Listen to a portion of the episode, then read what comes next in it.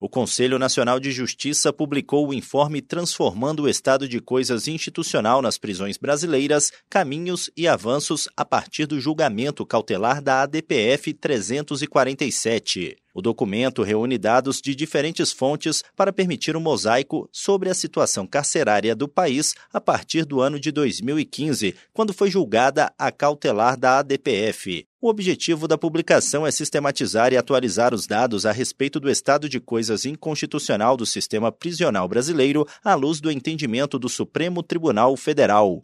A íntegra do informe pode ser acessada no site do CNJ. Do Superior Tribunal de Justiça, Tiago Gomide.